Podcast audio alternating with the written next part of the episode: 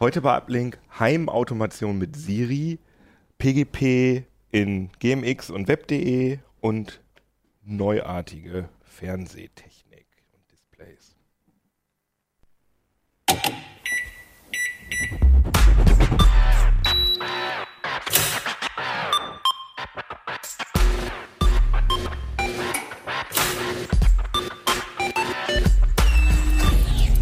CT Uplink.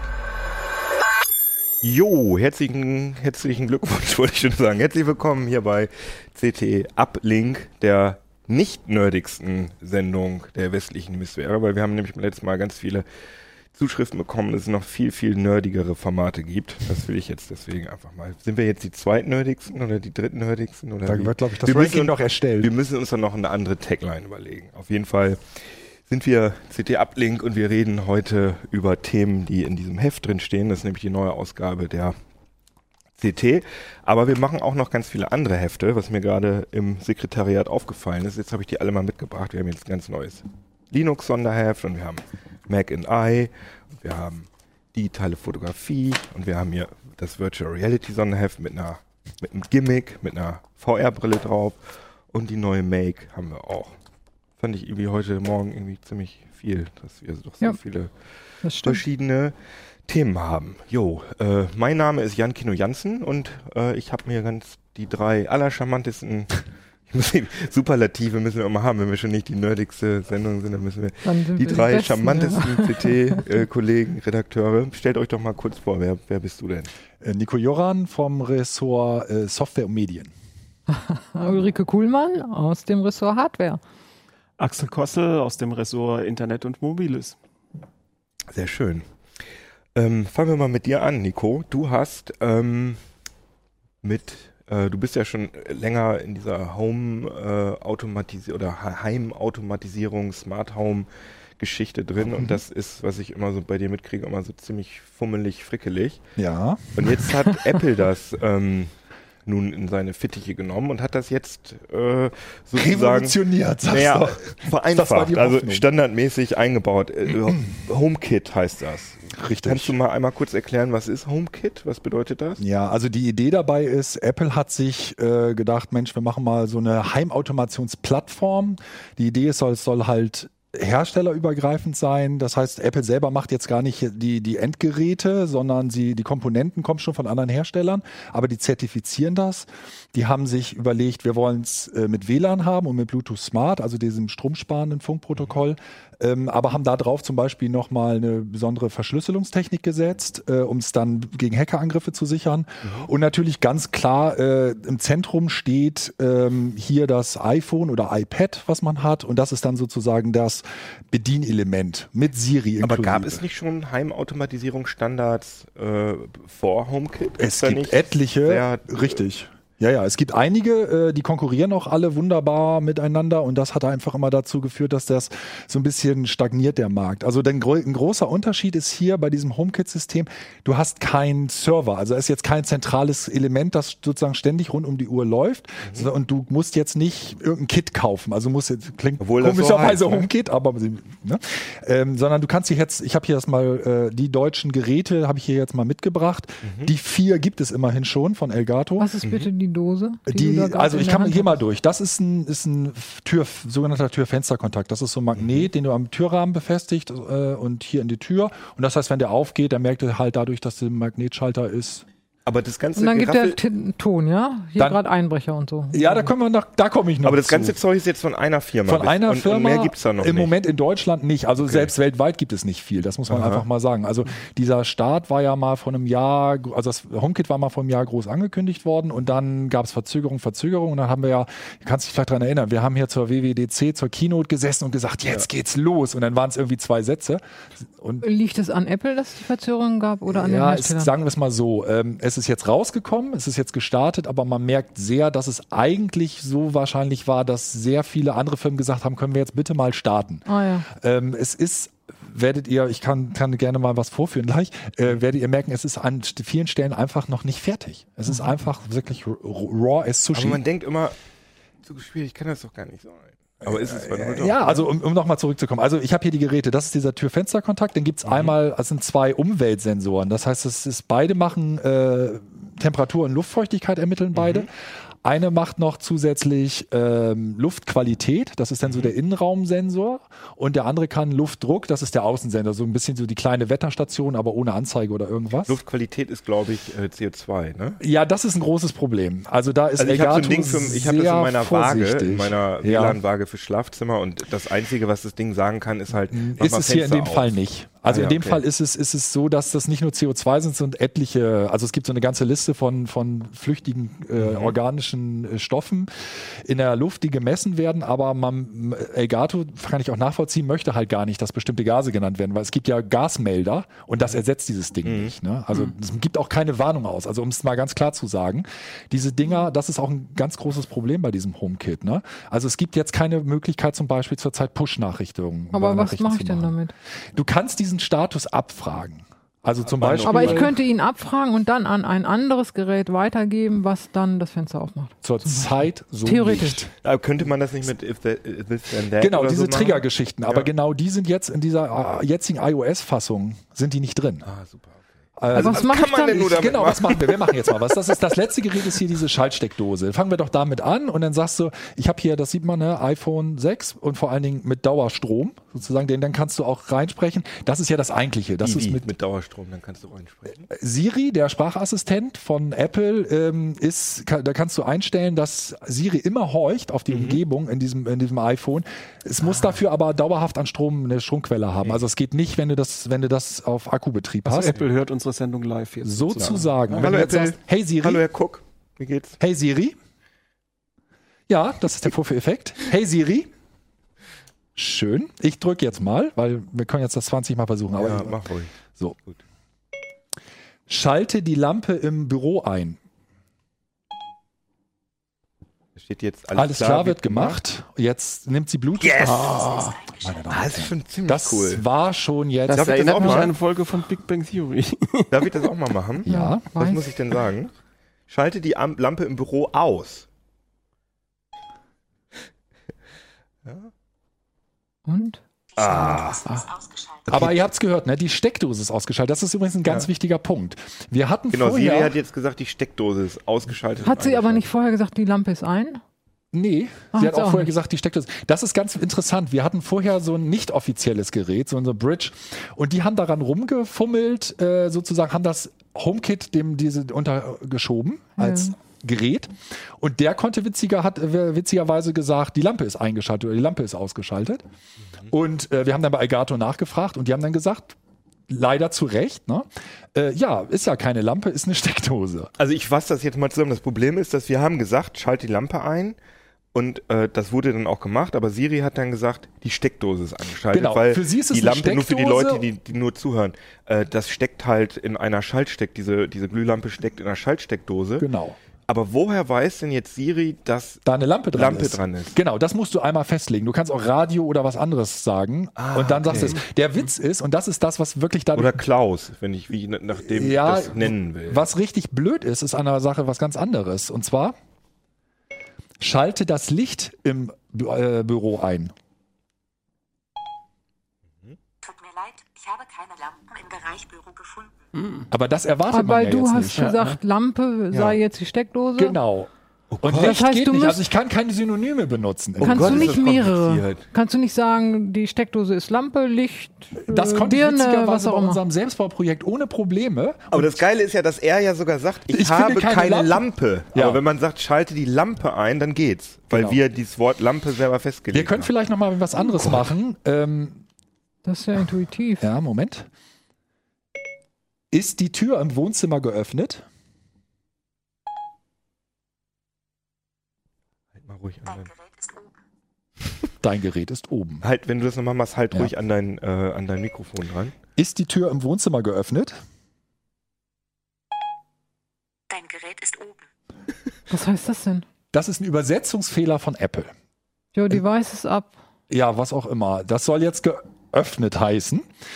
So, aber das Schöne an der Sache ist, Das ist Elgato, Sensor hier. genau, Elgato kann nicht das ändern. Die können das nicht ändern, sondern nur Apple kann diesen Übersetzungsfehler rausnehmen. Das heißt, Elgato, also ich habe auch geschrieben, und das, das ist eigentlich, glaube ich, das, was, was ganz wichtig ist an der Stelle.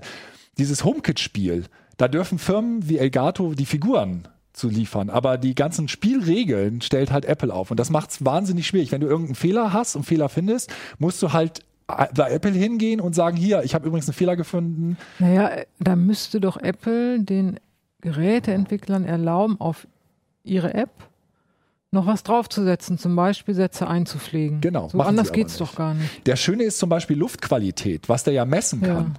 Das kannst du gar nicht abfragen, weil Apple das nicht vorgesehen hat. Sondern, wie steuerst du die beiden Da Klötzchen passiert an? gar nichts. Da kann man, es gibt ja eine App Der App. dazu, es gibt eine HomeKit-App. Jeder Ah. Hersteller hat eine, es gibt auch nicht eine HomeKit-App, sondern jeder Hersteller hat eine HomeKit-App. Das hat aber wiederum mit dem HomeKit nichts zu tun. Das hat schon was damit zu tun, aber die Siri hat, ist halt, bedeutet nicht, dass was auf der HomeKit-App läuft, auch im Siri funktioniert. Also Home, HomeKit ist, wenn ich es richtig verstehe, die, diese Kit, Diese Begriffe, Plattform? diese Kit sind Plattformen. Es gibt ja äh, WebKit für, Genau. für deren äh, Apple Research Kit gibt es irgendwie auch noch. Research Kit, es gibt ähm, ist gerade noch äh, Health Kit, Health Kit, genau. genau, für die, äh, also das für sind die sozusagen ganzen Schnittstellen, Genau. Ja. Sachen. Und das Besondere ist ja, dass es diese ganzen Klamotten, diese Schaltsteckdosen schon, glaube ich, immer gegeben hat, aber die hat man dann, da hat man dann eine App für benutzt und das neue Besondere ist jetzt, dass das im Betriebssystem Genau, alles unter einem Dach, zentralisiert, aber, aber das Problem ist eben Aber halt. unflexibel, komplett. Im Moment, im Moment unflexibel und das Problem, was du halt hast, ist auch, ähm, ich weiß nicht, ob ihr es gemerkt habt, aber es dauert einfach auch ziemlich lange. Und der Grund dafür ist einfach, die funken halt mit Bluetooth Smart und müssen sich in einem Tiefschlaf, selbst mit diesem Protokoll, was ja schon stromsparend ist, in einem ziemlichen Tiefschlafmodus befinden.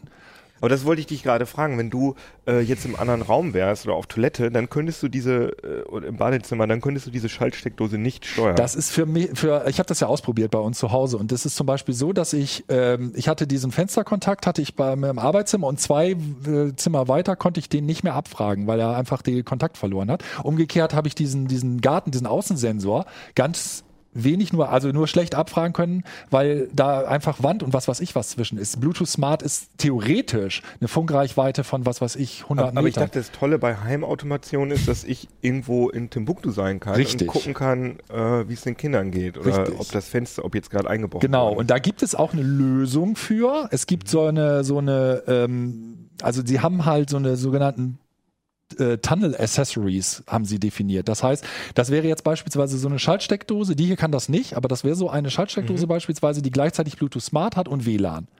Und der kann das dann Tunneln. tunneln. Problem ist, gibt's noch nicht. Ähm, Aber das ginge im WebKit wiederum. das Äh, wird im HomeKit. Entschuldigung. Ja. Und der Witz ist, an, ja, ja, diese, ja, ja. Das Schöne ist, das Apple TV soll's können. Und Ich wir haben es nicht nicht. hinbekommen. Doch, das App, ja, Moment, wir haben es ja nicht hinbekommen. Ah, Und die Kollegen haben es auch nicht hinbekommen. Und wir haben auch Leser, die zum Beispiel sich das ganz, ganz früh gekauft haben und auch gesagt, ich kriege es einfach nicht hin. Und ähm, deswegen zum Beispiel gehe ich auch davon aus, dass jetzt Anfang September heißt es ja immer, kommt neues Apple TV. Das ist das Einzige, was sie eigentlich machen können. Einfach ein Apple TV hinstellen, was wesentlich besser funktioniert, wie du vielleicht genau das hast. Ah ja. Diese Trigger-Events. und, und dann muss nur das Apple TV in Reichweite dieser Geräte Genau. sein. Und Aber selbst das verstehe. wird noch schwer. Also bei einer großen Wohnung wirst du trotzdem noch ein, zwei Geräte haben müssen, die irgendwie tunneln, weil es einfach sonst nicht funktioniert. Ich meine, Mhm. warum hole ich mir eine Heimautomation? Es gibt ja zwei Gründe. Erstens, ich will irgendwie was, was ich sitze auf der Couch und will gucken, dass in der Garage nicht die Tür aufgemacht wird, weil vielleicht da ein Einbrecher kommt. Im Moment gibt's, wie du gesagt hast, es gibt keine Trigger, also es passiert nichts, also selbst wenn jemand die Tür aufmacht. Und die zweite Geschichte ist, das Ding ist eventuell zu weit weg. Und die zweite Sache ist, die ich haben will, ist, ich will vielleicht von außerhalb wissen, Mensch, hat jemand die Tür, haben wir die Tür vergessen zuzumachen? Kann ich auch im Moment nicht. Also das ist im Moment, wie gesagt, Raw as Sushi. Und wir haben das Problem, dass die ganzen Ankündigungen für iOS 9 gemacht werden sind, aber jetzt eben halt keiner bis jetzt iOS 9 hat.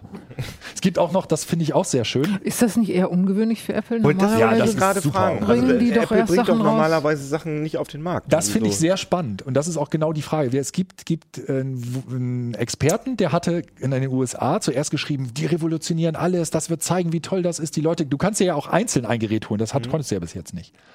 Und das ist jetzt derjenige, der geschrieben hat, die haben den größten Schaden ge gemacht für ein Smartphone. Jetzt glauben die, sagen die Leute, wenn nicht mal Apple das hinbekommt. ja. Übrigens sehr schön ist auch, wenn sie es nicht richtig versteht, das mache ich jetzt noch mal eben. Wie warm ist es im Garten? Halt das Mikrofon mal ran.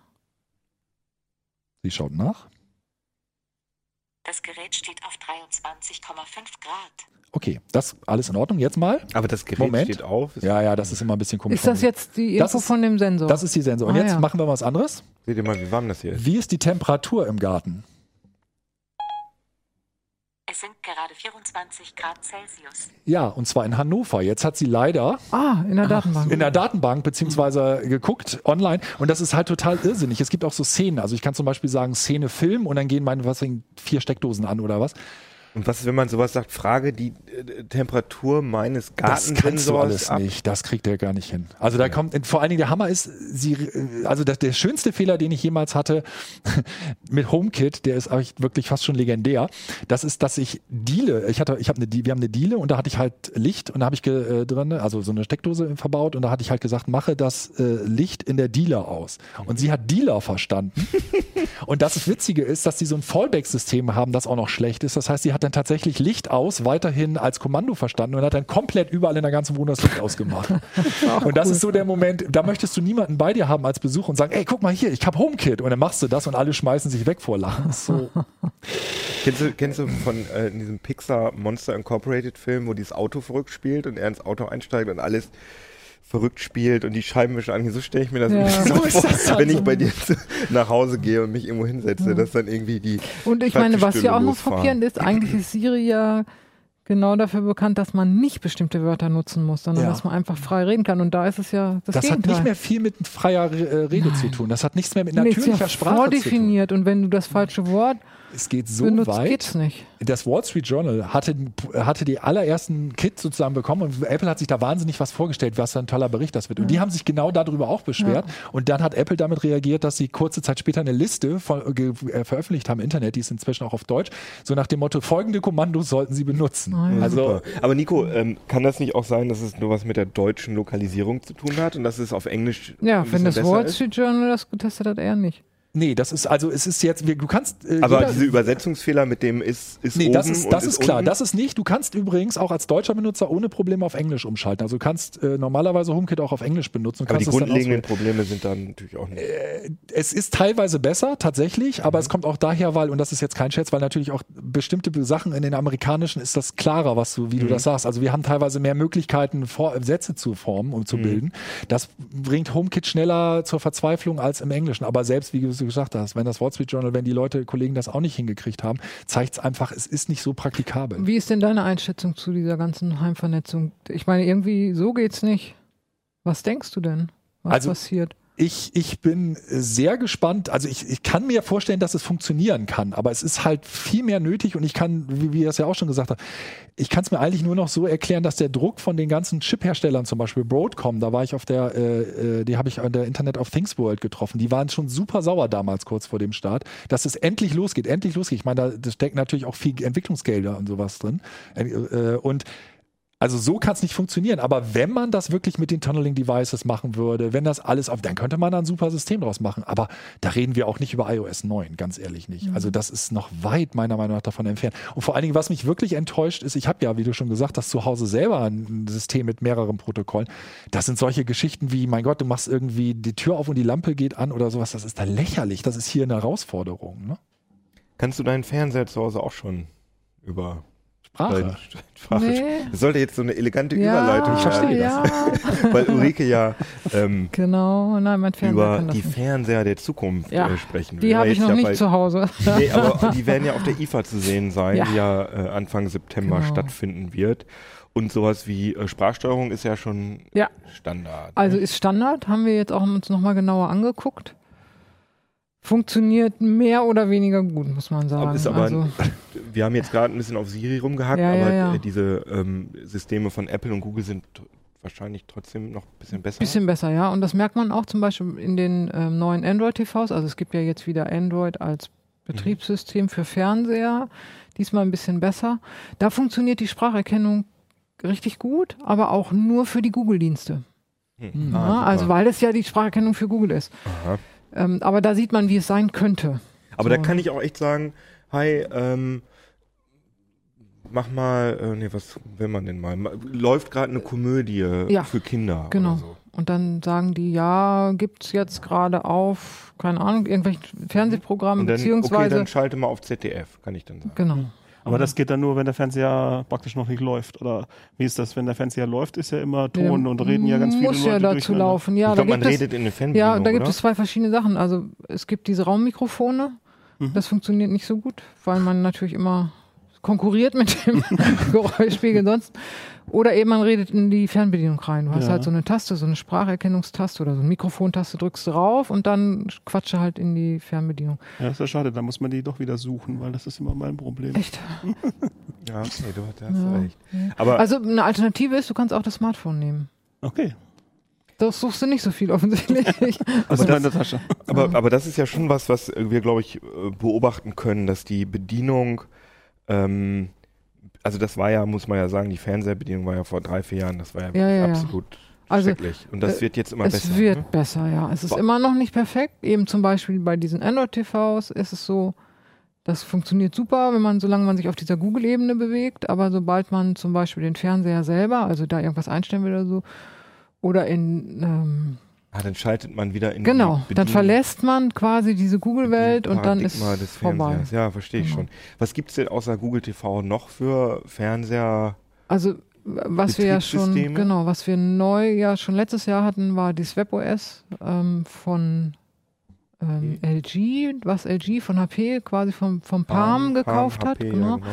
Da gibt's jetzt die Version 2.0 und die ist nochmal deutlich schneller vor allen Dingen. Und auch die ist mit Spracherkennung gar nicht so schlecht. Mhm. Die machen das auch über einen Server, so wie Google auch.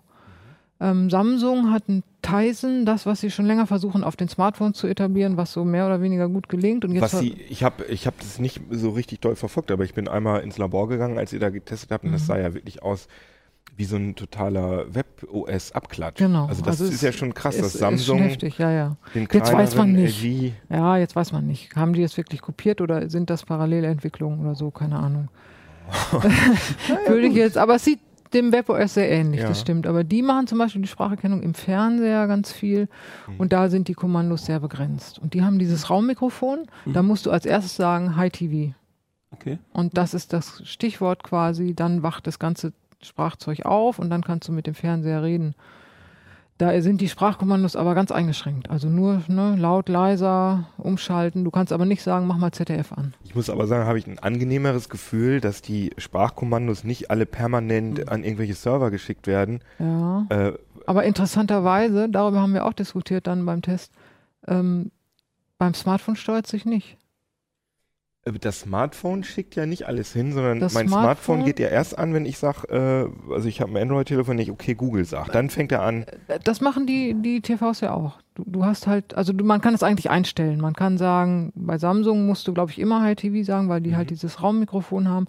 Und bei denen, wo man in die Fernbedienung spricht oder in die App auf dem Smartphone, wird, kann man sagen, nee, da gibt es eine Taste auf der Fernbedienung oder eben so. so. Aber man kann sagen, soll immer an sein Mhm.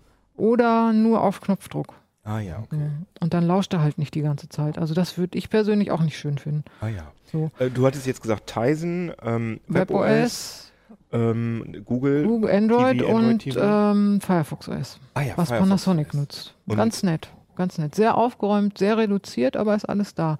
Aber auch da genau das Gleiche. Man ist so in so einer Oberfläche und sobald man aber eine Ebene tiefer geht, dann ist es vorbei. Dann kommen wieder alte Menüs zutage. Ne? Also Also sehen die, aus wie 1900. Ja, die kratzen immer nur nach oben. Also sie, sie arbeiten sich quasi von oben nach unten durch und sie sind noch nicht besonders weit gekommen. Also du meinst halt äh, die ganzen Smart-TV-Sachen, die sind schön modern, Genau. also Netflix, was weiß ich. ja, äh, das alles super. Aber sobald man einfach die Helligkeit oder so einstellt. Ja, Helligkeit ist auch noch mal was, aber wenn man jetzt, ich weiß ich nicht, den Eingang wechseln Be will oder Bewegungs, also ja, genau, so, sobald man sowas einstellen will oder auch wenn man teilweise in die App Stores geht für Mhm. die ähm, die Anwendung da, diese Mini-Apps, dann sieht es wieder aus wie Kraut und Rüben. Ah ja, Dann okay. ist es wieder vorbei. Also da sieht man, die Hersteller sind immer noch am Prokeln da. Mhm. Wie weit kriegen sie es hin? Also die obere Ebene haben sie jetzt ganz schön, vielleicht noch eine da drunter, aber danach ist Aber Schluss. es sind halt Unterhaltungselektronikunternehmen und eben nicht. Äh, naja, Samsung. LG. Ja, aber ich hm. meine, Samsung ist ja auch nicht gerade berühmt für ihre tolle Software. Ne? Das ist ja schon. Naja, aber sagen wir mal im Handy funktioniert es ja auch. Ja. Oh. Aber i- insgesamt habe ich immer noch so ein ähnliches Problem wie, hier, wie hiermit, dass mir so der, der Nutzen nicht so ganz einleuchtet. Also wenn ich jetzt meine Fernbedienung drück, nehme, drücke den Sprachknopf und sage lauter, Naja, das dann ist wird der Fernseher Quatsch. lauter. Ja, ne? das, Oder das ist, Und zwar äh, lauter, Stufe aber oder Ach so. 0,5, Dann- dann, wird's irre. Ja. Wenn du nennst lauter, lauter, lauter, ja, lauter, bei lauter. Samsung muss Das man sagen, lauter, lauter, lauter, ja, also lauter. dann drücke ich doch lieber auf den anderen Nein, Knopf. auf keinen Fall. Das ist ja bei, uncool. bei LG und Co. kann man sagen, stell mal auf 20 oder Aber so. Schon, wenn du so 600 Programme hast und zum Beispiel unbedingt jetzt gerade mal irgendwie, keine Ahnung, RTL 2 gucken willst und nicht weißt, auf welcher Nummer das ist, das könnte ja schon schneller gehen. Geht das denn bei allen? Ja, dass man nee, bei allen geht das nicht. Nein, nein, dass man RTL nicht. 2 Nein, natürlich ja nicht. Bei Samsung geht das zum. Beispiel nicht. Oder zum Beispiel diese Suche, wo läuft jetzt gerade, ich sag jetzt mal das Klassiker-Ding, läuft jetzt gerade irgendwo ein Tatort. Mhm. Und dann sagt er dir, ja, hier, da und da, brrr, jetzt kommen dann die Ja, ganzen ja. dritten Programme, wo irgendwelche Wiederholungen laufen. Das ist nicht so unkomfortabel. Ist das denn auch übergreifend, die Suche? Also zeigt er mir dann auch irgendwelche Mediathekeneinträge an? Oder? Teilweise ja, teilweise nicht. Teilweise werden auch Video-on-Demand-Sachen gezeigt, teilweise begrenzt sich das. Also es ist so, bei Google zum Beispiel, also diese Android-TV, die besuchen nur diese übergreifenden Sachen. Die gucken nicht, ob vielleicht auf dem zweiten Grad was Gibt ist. also Ah, Luft okay. nach oben auf der IFA. Aber ganz genau. kurz nochmal, das war jetzt die Bedienung. Die Bedienung, also an der Bedienung kann man noch arbeiten. Genau, aber das gibt es ja dann vielleicht auf Mhm. der IFA, vielleicht fällt Ihnen ja was Tolles ein. Aber ähm, es tut sich ja auch was bei den Fernsehern, was die Displaytechnik Ja. und die Bildqualität Ja, also angeht. da finde ich, tut sich im Augenblick viel. Mal wieder die LCDs, zu Mhm. meinem Bedauern, nicht die OLEDs. ähm, bei den LCDs arbeitet man jetzt mit Quantenpunkten. Das war, fing letztes Jahr schon an und dann gab es großen Skandal, weil da ist Cadmium drin und alles giftig. Also Cadmium ist ja ein Umweltgift, Mhm. krebserregend. Quantenpunkt ähm, klingt sehr sophisticated. Genau. Nanopartikel. Ist, genau, es sind super kleine Partikel. Ähm, wirklich Nano, sieben Nanometer oder so. Und ähm, jetzt hat man aber inzwischen Quantenpunkte, die sind nicht gesund, aber auch nicht mehr giftig. Also Und, aber was, wozu ist Quantenpunkt? und die machen die? Farben besser. Also die verbessern die Farben wesentlich. Das ist so, dass ähm, normalerweise wird durch so ein LCD-Feld weißes Licht und die Flüssigkristalle machen das Licht an oder aus, sodass man das vorne sieht oder nicht. Und dann sind da noch Farbfilter drauf, sodass es bunt wird. So, und jetzt äh, diese Quantenpunkte, da nimmt man blaues Licht statt weißem. Und dann ist da so eine Schicht mit Quantenpunkten und die wandelt dieses blaue Licht in rotes und grünes Licht. Und dass man insgesamt wieder weiß hat. Ah ja, okay. Und Ähm, aber dieses dadurch Rot hat man ein und Blau, größeres äh, Genau. Genau, hat man einen größeren Farbraum, besseres Farbraum. Spektrum. Ja. Dieses Rot und Blau, äh, Rot und Grün ist viel besser als bei den normalen LCDs, also viel satter. So. Aber sind diese ganzen äh, Farbstandards, ähm, sind die nicht auf Rex LCD, 709, die ja, alte LCD-Technik Genau. sozusagen? Ja. Also man Also- braucht ja eigentlich gar keine größeren Noch, noch, genau. Jetzt Weil sowas wie. Adobe Ja. RGB äh, ist ja nicht. Also ist BT natürlich interessant. 2020. Ja, genau. Wie ist das? BT BT 2020. 2020. Rec 2020 sagt man inzwischen auch schon. Oh. Ah ja. Ähm, 4K. Also alles, was 4K ist. 4K soll ja nicht nur höhere Auflösung sein, Mhm. ne? nicht nur Ultra HD, da, sondern äh, soll auch schöner sein. Also mehr Farben, schärfer, schärfere Bilder und höhere Kontraste vor allen Dingen auch. Ah ja, genau, mit äh, so Und HDR. HDR, genau. Das ist auch was, was man natürlich mit den Quantenpunkten, wenn ich sattere Farben habe, kriege ich auch insgesamt einen größeren Farbraum, Mhm. kriege ich auch vielleicht ein satteres Schwarz. So. Weil Kino hat ja, soweit ich weiß, DCI, also das ist ja diese Ja. Digital Cinema Initi- Initiative Standards, die haben ja schon ein höheres, äh, einen Die größeren haben- Farbraum. Die können, glaube ich, Gold oder so. Ja, also Gold, ist. Gold ist ein typischer Ton, Großer, der, großes der, Problem für LCDs, der genau. genau, sonst nicht Also, funktioniert. Aber ich muss man sagen, das sind ja eher so Details. Also sieht man denn, sieht denn ein Otto, also sehe ich als Otto Normalverbraucher, wenn ich mir so einen Fernseher angucke, mit Quantenpunkten sehe ich sofort, oh, das sieht ja viel toller aus, oder ist das eher sowas für Und da bin ich mal auf deine. Meinung gespannt. Also, wenn man das voll aufdreht, sieht auch der Otto Normalverbraucher, das sieht ganz schön anders aus, nämlich ziemlich Gibt es da dann in den knallig. Fernsehern eine Option? Ja, man kann das. Nee, also voller Farbraum So. oder reduzierter Farbraum zum Beispiel. Voller Farbraum ist dann, dann knallt es richtig. Das wird man in Ah, den ja. Läden auf jeden Fall sehen. Das ist ja Also, immer so, ne, das- ja immer genau. so voll Und das fällt auf. Also die Farben sind schon cool. So, aber die wirken dann teilweise unnatürlich. Mhm. Ja, also das muss man dann gucken. So, weil die Signale im Augenblick, die man kriegt, die haben noch nicht diesen Farbumfang, die brauchen den also nicht. Aber wenn die neuen Signale kommen, kann Nico vielleicht auch noch was zu sagen, dann wird man auch einen größeren Farbraum haben und dann braucht man die. Ah, ich verstehe. Und haben denn alle Fernsehersteller, TV-Hersteller benutzen alle schon Nein. oder bieten alle schon. Quantenpunkt-TVs an? Also im Wesentlichen ist es im Augenblick Samsung, die das machen. Mhm. Aber angefangen hat doch Angefangen hat Ah, Sony. Sony. Ah, Sony. Sony. Angefangen hat Sony. Die haben aber diesen ganzen Ärger gekriegt wegen Cadmium. Und die haben sich dann ein bisschen verschreckt daraus zurückgezogen, haben gesagt, okay, wir machen erstmal weiter jetzt normal mit Phosphor und das geht auch. Ähm, Panasonic macht auch mit Phosphoren, LG setzt auf OLED und Samsung setzt auf Quantenpunkte. Also jetzt um die großen zu nennen. So. Aber was, was du eben gesagt hast, das, äh, da muss ich nochmal drauf zurückkommen. Du hast gesagt, wenn das Material kommt mit dem erweiterten Farbraum, dann braucht man diese Fernseher. Heißt das, dass das Eigentlich- dann richtig blöd aussieht auf dem Nein. alten Fernseher? Oder, Nein. äh, Also ist dann profitiert noch man- dann kleines Sagen wir es mal andersrum, mehr. dann profitiert man Ach von so, diesem dann, Fernseher. dann, dann kann man sie gebrauchen überhaupt erst. Genau, so rum ist vielleicht im Augenblick. Wer das jetzt besonders kräftig mag, dann Mhm. ist es okay. Also in meiner Verwandtschaft gibt es Leute, die würden sowas alles aktivieren, weil die das total to toll finden. Die machen auch volle Zwischenbildberechnung rein. Und Also ich könnte wirklich bunt, speien, wenn ich da reinkomme. Schreit. Aber, Aber man kann ja im Moment man- 4K-Content ist ja im Moment äh, wieder on demand. Also Ja. ich glaube, Netflix bietet ein bisschen was. Und an. Amazon. Amazon auch. Amazon, ja. genau. Genau. Nee, aber es ist natürlich, wird's, wird's ein enorm, oder versucht die Industrie das als Verkaufsargument äh, da auch zu bringen, wenn es um die Ultra HD Blu-ray geht. Also es soll ja, Ach noch, ja. Ein, noch, eine, noch ein physisches Medium kommen, noch ein Disk-Medium kommen für die Nachfolger, wenn man so will, für die Blu-ray, wobei es die Blu-ray nicht mehr verdrängen wird. Also da geht jetzt, glaube ich, keiner mehr von aus.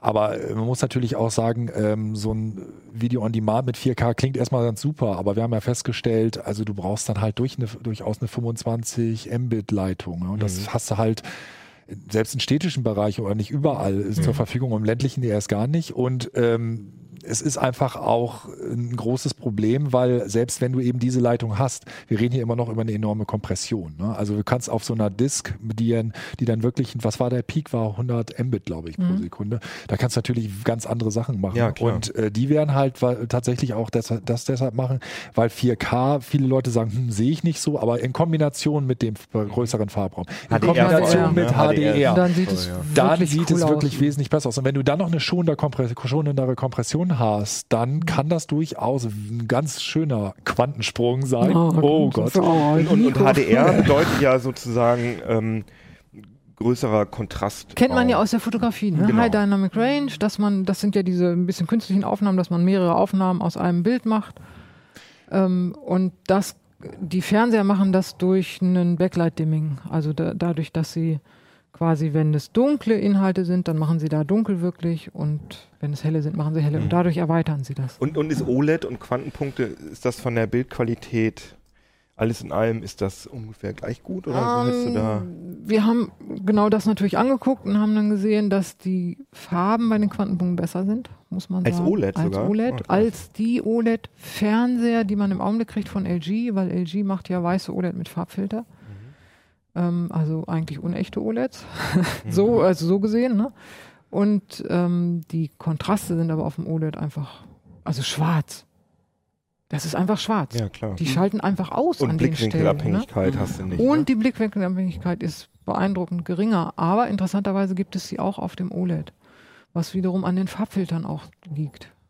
Also wenn Samsung hatte ja dieses Konzept verfolgt, wirklich RGB OLEDs zu machen, ohne Farbfilter, also wo die rote, grüne und blaue Leuchtschicht war, pro Pixel, so wie man das in den Handys kennt. Die hatten nicht so große Probleme mit Winkelabhängigkeit, auch ein bisschen, aber nicht so und die waren von den Farben her besser. Ah ja, okay. Also Und, und wird es denn dann auf der IFA überhaupt noch Fernseher geben? Die normal sind, Äh, normal, also LCD-TVs ohne, ohne irgendwelche ohne irgendwelche Farbverbesserungs- und ohne Curve. Curved, nein, ich glaube, auf der IFA wird man nicht so viel davon sehen, weil die IFA zeigt natürlich das Neueste und Tollste. Mhm. In den Läden wird man es aber sehen. Bei Curved gibt es eine interessante Bewegung. Mhm. Die Hersteller wollen jetzt ihre teuren Geräte auch plan anbieten. Mhm, Das kostet einen Aufpreis. Nein. Nee, nee, bei mir, Aber ich habe ja jetzt gerade einen, war- genau. ja, es bei war mir ist der Unterschied jetzt. 500 Euro. Also ich habe meinen in Flat gekauft Ja. und das identische Modell gibt es in Curved und kostet 500 Euro Liste Wer macht mehr. das Moment, denn? Moment. Aber dann, der nächste Schritt ist, jetzt sind sie alle curved und dann werden sie auch plan und dann kosten sie das Gleiche. Das ist eine interessante Preispolitik. No, das musst du nochmal erklären. Also- die, Vorher hieß es so, wir machen das curved und wir haben ja immer gesagt, naja, das ist eine Berechtigung dafür, dass sie so teuer sind. mhm. Ne, jetzt macht man curved und dann macht man eben 500 Euro teurer. Jetzt gehen die Hersteller aber an und sagen, ja, wir können dieses tolle Bild aber auch in Plan und machen das jetzt gerade und verkaufen das für den gleichen Preis wie die Curved. Also vorher gab es einen Preis, du sagst ja, es gab einen? Aufschlag Aufpreis auf Curved für und jetzt Curved ist es und gleich. jetzt wird es gleich gemacht, weil Ah. sie biegen jetzt das Curved nicht, weil die Leute wollen ja doch Plan. Naja, dann kriegen sie halt Plan, aber für den Preis eines Curved. Also das ist ziemliche Verarschung, finde ich. Wie ist deine Meinung zu Curve? Also ich war ganz, ganz, ganz dagegen, weil ich finde, ähm, wenn das Gerät aus ist, dann sieht man ganz furchtbar aus, dann wird alles so fett und verzerrt Mhm. und keine Ahnung. Und die Spiegelungen, die so normalerweise Punktspiegelungen sind an so einem schwarzen Schirm, werden auf einmal ganz groß, verzerrt, ne? weil das ja so ein gebogenes Ding ist. Wenn es an ist, stört es nicht weiter. Das hat mal einer so nett gesagt auf eine Frage, wie finden Sie das denn? Ja, stört nicht weiter. Das konnte ich teilen. Dann habe ich äh, mal im letzten Jahr, glaube ich, lange vor einem großen Curved gesessen. Ganz lange, weil ich den irgendwie testen musste und es war schon spät, es musste fertig werden, keine Ahnung. Und dann hatten wir auch ein paar Plane daneben stehen. Und irgendwann habe ich mir dann im Vergleich die Planen angeguckt, weil ich die Farben nochmal vergleichen wollte. Und auf einmal habe ich gedacht, oh Gott, sind die flach. Das war interessant. Also wie man gewöhnt sich tatsächlich dran, dass das curved ist und findet dann auf einmal das Plane komisch. Okay. Aber was man sagen muss, curved unter 65 Zoll kann man komplett vergessen. Mhm. Das Wirkt auch. überhaupt nicht. Das, was ich gesehen habe, das war noch ein größerer. Und da war es beeindruckend. Ich muss auch sagen, ich habe halt, wenn man, ich bin eigentlich auch dagegen, aber wenn man zwei so nebeneinander hat, ich habe mich dann immer so hin und her und dann habe ich gedacht, ah, irgendwie sieht das Curve ein bisschen räumlicher aus, aber auch wirklich nur, wenn man absolut im Sweet Spot Und das ist ein großes ne? Problem, wenn man jetzt zu viert auf dem Richtig. Sofa oder Da so, ist- dann ist es blöd. Curves und, und ich meine. Fernseher ist doch, das ist doch Ist nichts. Also zu zweit sitzt man ja zumindest. Ja, es kommt dann vor. wieder so ein, so ein, so ein Heimkino-Geschichte. Ne? Wir hatten Mhm. diese gleiche Diskussion ja vor Jahren mit Plasma, wo es dann immer diese riesigen Diskussionen, kann man das für den normalen Gebrauch Mhm. überhaupt benutzen und was ist, wenn es hell ist im Raum und weiß ich auch nicht was. Es gibt halt auch eine Gruppe von Leuten, die Ja. Sagen, ich möchte einen high-endigen, super Für mich ganz großen- alleine und ich habe irgendwie so einen Sessel und da Genau. spiele ich Videospiele und da sitze ich genau im Sweet Spot. Genau. Würde ich auch sagen, aber als, als Wohnzimmerding, ich glaube, dass das Curve, das sieht halt im Moment Das sieht noch, das cool sieht aus. nobel aus. Ja, natürlich. Im, ne, das sieht Also ja, einfach oh. so, wenn Oder du wohnst im. Altbau und hast sowieso keine gerade Wand. Dann passt das viel besser. Ne? Der Altbau-TV, ja, super. Ja, sind wir mal gespannt, was auf der IFA passiert. Ja. Jetzt fällt mir kein toller Übergang ein, weil das ist ja nur ganz anders. Ähm, Axel, du hast ähm, was darüber gemacht, beziehungsweise online hast du was geschrieben, darüber, dass äh, PGP jetzt Mhm. äh, sozusagen out of the box von web.de und GMX, also den deutschen größten, glaube ich, Mhm. äh, Mail-Dienstleister Genau. verwendet wird. Ähm, warum ist es toll? Warum braucht man denn oder warum ist das irgendwie relevant? Warum, wozu braucht man denn überhaupt PGP? Ja, also grundsätzlich äh, geht es ja erstmal um das Thema, äh, will ich meine E-Mail verschlüsseln? Ähm, und äh, seit Snowden und so weiter sind immer mehr Leute eigentlich dafür, dass man E-Mails verschlüsselt. Also eigentlich soll gar nichts mehr unverschlüsselt durchs Netz gehen, weil ja englische, äh, also britische und, und amerikanische Geheimdienste, die lauschen ja dauernd auf der Leitung und die sollen ja gefälligst nichts mitlesen können. So. Ähm, Also um da auch das Rauschen so zu verstärken. Genau, gut. sozusagen, Das ist ne? natürlich erstmal Transportverschlüsselung, die ist auch bei der Mail wichtig. Und äh, da haben ja gerade deutsche Mail-Provider viel Also Werbung damit SSL. gemacht. Genau, TLS-Verschlüsselung. Äh, also es, die Mails werden erstmal verschlüsselt durchs äh, Internet geschickt. Dann hast du aber halt das Problem auf den Servern und äh, also wo sie rumliegen, da sind sie dann nicht verschlüsselt. Da kann jeder, der da drankommt, in die E-Mails reingucken. Das verhinderst du halt durch eine Inhaltsverschlüsselung. Und äh, naja, das Vertrauen in PGP ist eigentlich ziemlich groß, weil also Snowden selber zum Beispiel hat ja auch PGP benutzt Mhm. äh, und der muss es ja eigentlich wissen, was, äh, was, was sicher empfohlen ist. sogar, und was, ne? und er hat es empfohlen. Also genau. viele dieser Aktivisten empfehlen Genau, ja, genau. es kommt ja auch von äh, Genau. Jacob Applebaum und so Leute, die sagen ja, verschlüsselt eure E-Mails, alles. Genau, genau. Also war, und da ist der erste Reflex, oder sagt man halt, ey, ihr müsst eure E-Mails PGP verschlüsseln. Mhm. Gut, jetzt geht das aber los. Äh, aus irgendeinem Grund, warum auch immer, äh, gibt es erstmal keine E-Mail-Programme oder sowas, die PGP direkt unterstützen. Das heißt, ich will jetzt PGP machen, was muss ich tun? Ich muss mir GNU-PG oder was auch immer für mein Betriebssystem suchen, installieren. Ich muss, wenn ich äh, ein gängiges E-Mail-Programm habe, muss ich mir eine Erweiterung laden, also dazu installieren, die PGP kann. Dann muss ich mir Schlüssel erzeugen. Ich muss überlegen, wo verteile ich diese Schlüssel. Äh, und also das, das ist alles technisch einfach für den Normal-User zu anspruchsvoll und sagen wir für, für viele gewitzte User ist es einfach zu unbequem und so zu lästig und dann ja, dann, dann geht deine deine E-Mail auf, dann kriegst du wieder was angezeigt. Der Schlüssel, den hast du noch nicht, das wird nicht vertraut, ist das jetzt grün, Ja. gelb, rot? Ey, wer möchte sich damit den ganzen Tag auseinandersetzen? Und dann kommt noch dazu, jetzt hast du PGP endlich zu Hause auf deinem PC installiert, Dann bist du mit unterwegs mit dem Handy, kannst, ja. willst du mit dem Handy mal eine E-Mail lesen. Ja, genau. Und dann kommst da plötzlich nicht dran, weil du sie nicht aufmachen kannst, weil du da jetzt wieder kein PGP hast und so. Also das, das Ganze ist halt ziemlich lästig. Und ähm, deswegen ist PGP halt nach wie vor äh, nicht so besonders erfolgreich. Mhm. Einfach, äh, es gibt so einen harten Kern, Leute, die PGP nutzen. Es gibt sogar äh, inzwischen, mh, irgendwann durften es sogar Behörden für bestimmte äh, Zwecke mal nutzen oder anbieten Mhm. oder äh, aber äh, durchgesetzt hat es sich nie. Jetzt Und, sind äh, web.de und gmx.de. Jetzt haben wir halt zwei, zwei E-Mail-Anbieter, die viele Kunden haben und wo, sag ich mal, Kunden sind, die jetzt auch nicht sich so sehr mit der Technik auseinandersetzen wollen. Und die haben jetzt die Möglichkeit, das wirklich ziemlich easy zu nutzen. Also da brauchst du dir keine Gedanken über Schlüssellängen zu machen oder äh, was mache ich mit meinen Schlüsseln oder das, das geht einfach. Du du du sagst, ich will das einschalten. Mhm. Da, dazu musst du nicht mal in die Einstellungen gehen. Es gibt jetzt so ein neues Schlosssymbol neben E-Mail verfassen sozusagen. Also ich klicke auf Klick. E-Mail schreiben und dann Und genau, klicke ich auf das auf, auf eben dieses, dieses Schlosssymbol für E-Mail schreiben. und das hast du Und bei dann- beiden ausprobiert, das ist bei web.de und gmx ja, ja, identisch. Genau. so Und äh, ungefähr. die sagen dir dann halt, äh, ey, du hast das noch nicht eingerichtet, mach das doch mal. Ne? Dann sagst du, okay, Assistent starten. Assistent lädt ein Plugin runter. Das ist jetzt nicht original von 1 und 1 oder von, von gmx.web.de, sondern Mailvelope, das kennt man, das hat das ist, äh, äh, hat jemand programmiert, um eben im Browser PGP zu machen. und das gibt's für Aber das Chrome ist, und das ist erweitert und weiterentwickelt Safari. worden von 1 und 1 und das Schöne ist, es, es arbeitet wirklich nahtlos mit den Funktionen in der Web-Oberfläche zusammen, die Mhm. eben mit Verschlüsselung zu tun haben. Also du weißt eigentlich, musst du dich nie drum kümmern, macht das jetzt das äh, Plugin oder macht das jetzt web.de. Mhm.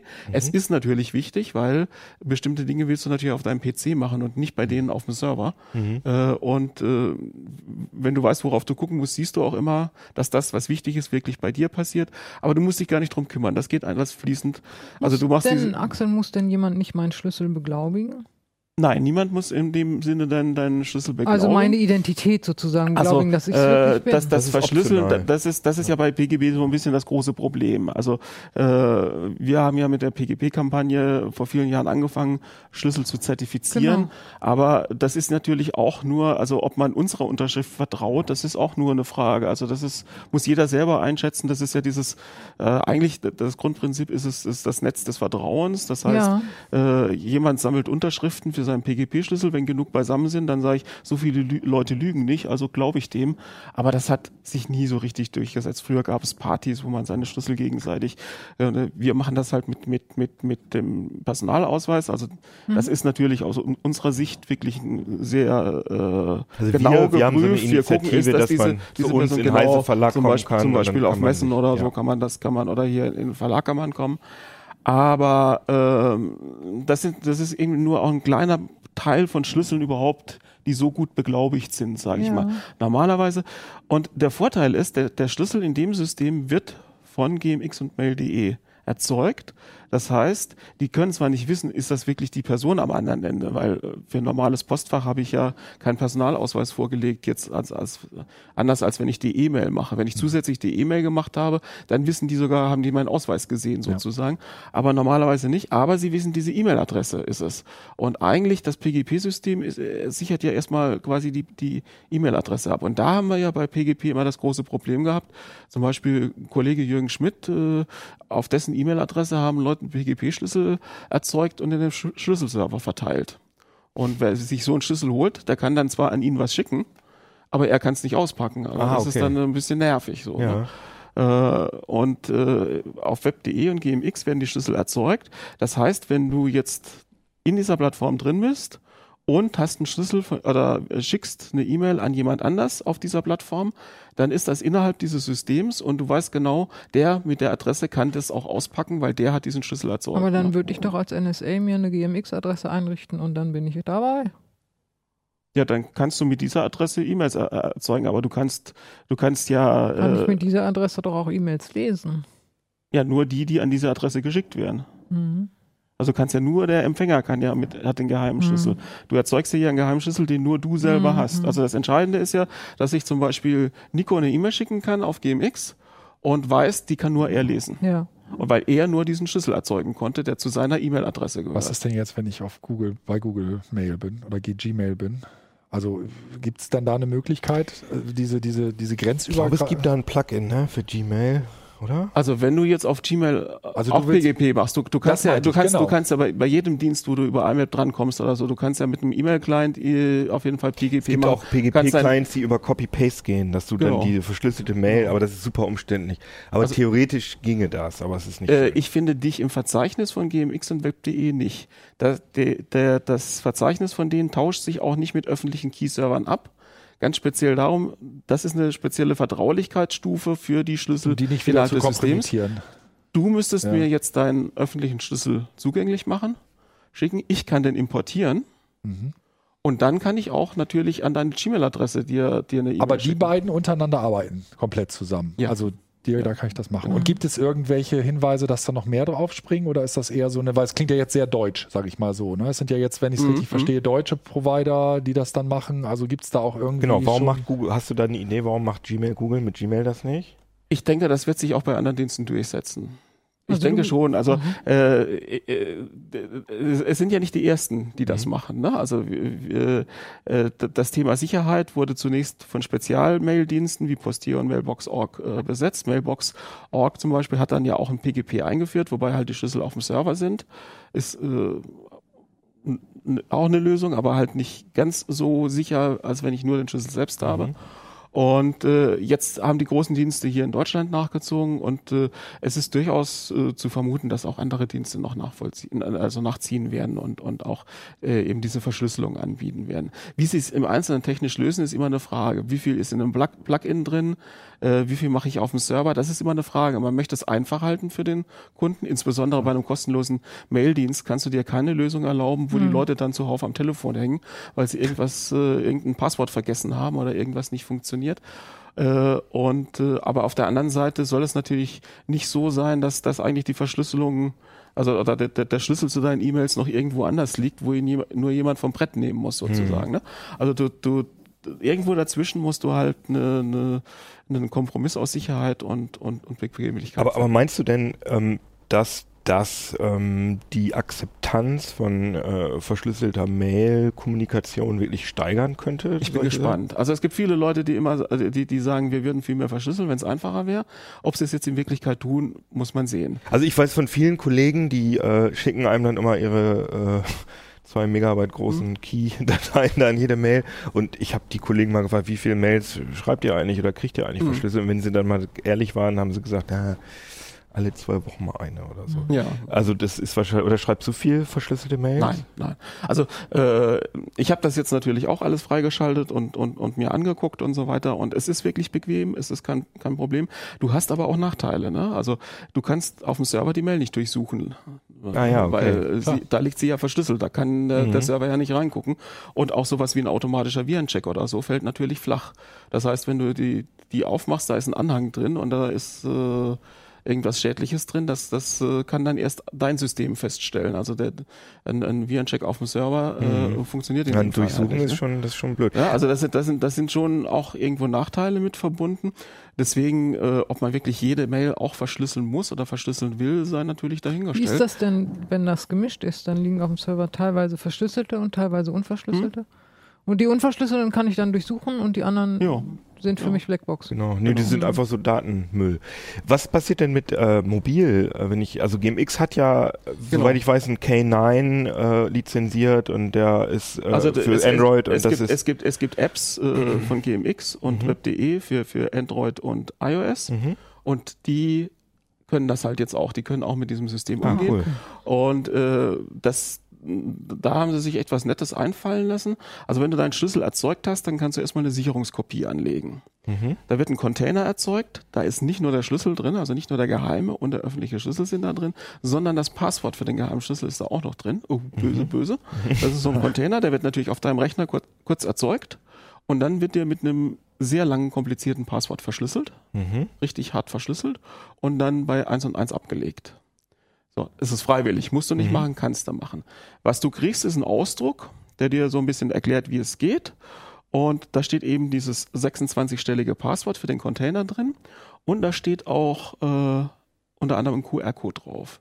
So, wenn du jetzt mit deinem Handy deine E-Mails verschlüsselt lesen willst, gehst du her, machst die App auf, fotografierst den QR-Code, Mhm. dann holt sich das Ding deinen Container vom Server, fragt dich natürlich nach deinem 26-stelligen Passwort, was du da mühsam eintippen musst. Einmal, Jedes Mal wieder? nein, einmal um den, den, den Schlüssel auf dem Gerät zu installieren. Aber wie fotografiert man äh, den QR-Code? Den zeigt mir die App an, aber Nee, nee, den die druckst App du hat eine aus. Funktion. Also die drucke ich Aber aus. Die habe ich den, auf dem den, den Druck. QR-Code hast du auf Papier. Ah, okay. Den solltest du auch nicht irgendwie abspeichern oder sowas. Da ist ja dieser 26-stellige Schlüssel drin, Mhm. der deinen Container schützt. Der soll nicht auf dem PC rumliegen Wie oder so. krieg Gibst du sondern- zehn Freunden, damit Ja, die die Kurse gut für dich Genau, so, so, so wie deine Den, der Filme hängt auch, da ne? hinten. Der Zettel von uns, der hängt da hinten an der Wand. Ja, ne? ne? und äh, also du kriegst das wirklich äh, relativ einfach auf, aufs Mobilgerät mit dem gleichen Schlüssel, obwohl der Schlüssel eben nicht äh, irgendwo auf dem Server rumliegt, sondern eben halt nur in diesem Container stark verschlüsselt ist. Mhm. Und ähm, auf die Art und Weise kannst du dann auch mit, mit, dein, mit deinem Handy oder mit deinem Tablet ganz problemlos verschlü verschlüsselte E-Mails lesen.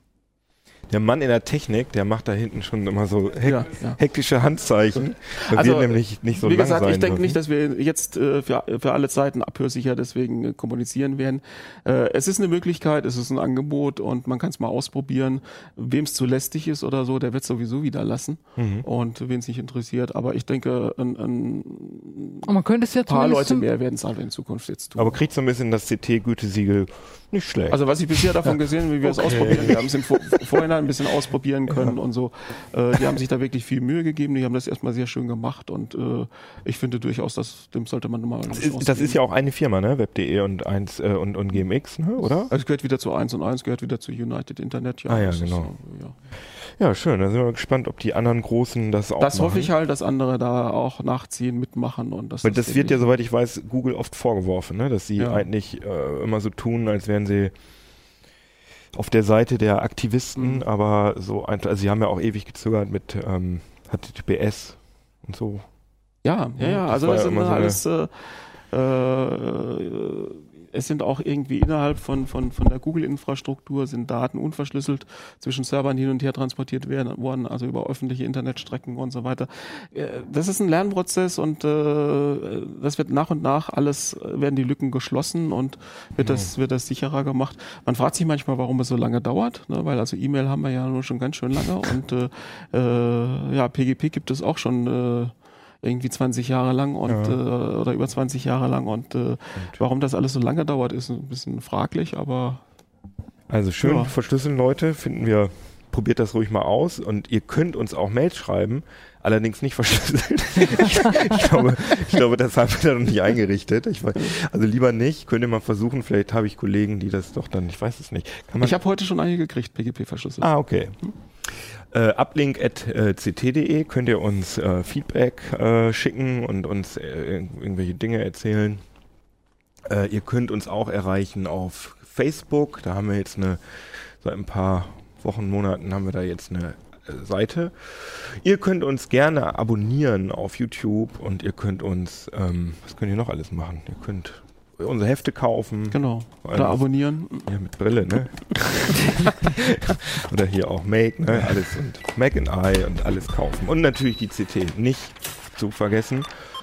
Und äh, das Wetter soll schön werden. Äh, wir wünschen euch ein schönes Wochenende und sagen Tschüss, bis zum nächsten Mal. CT ciao. Uplink.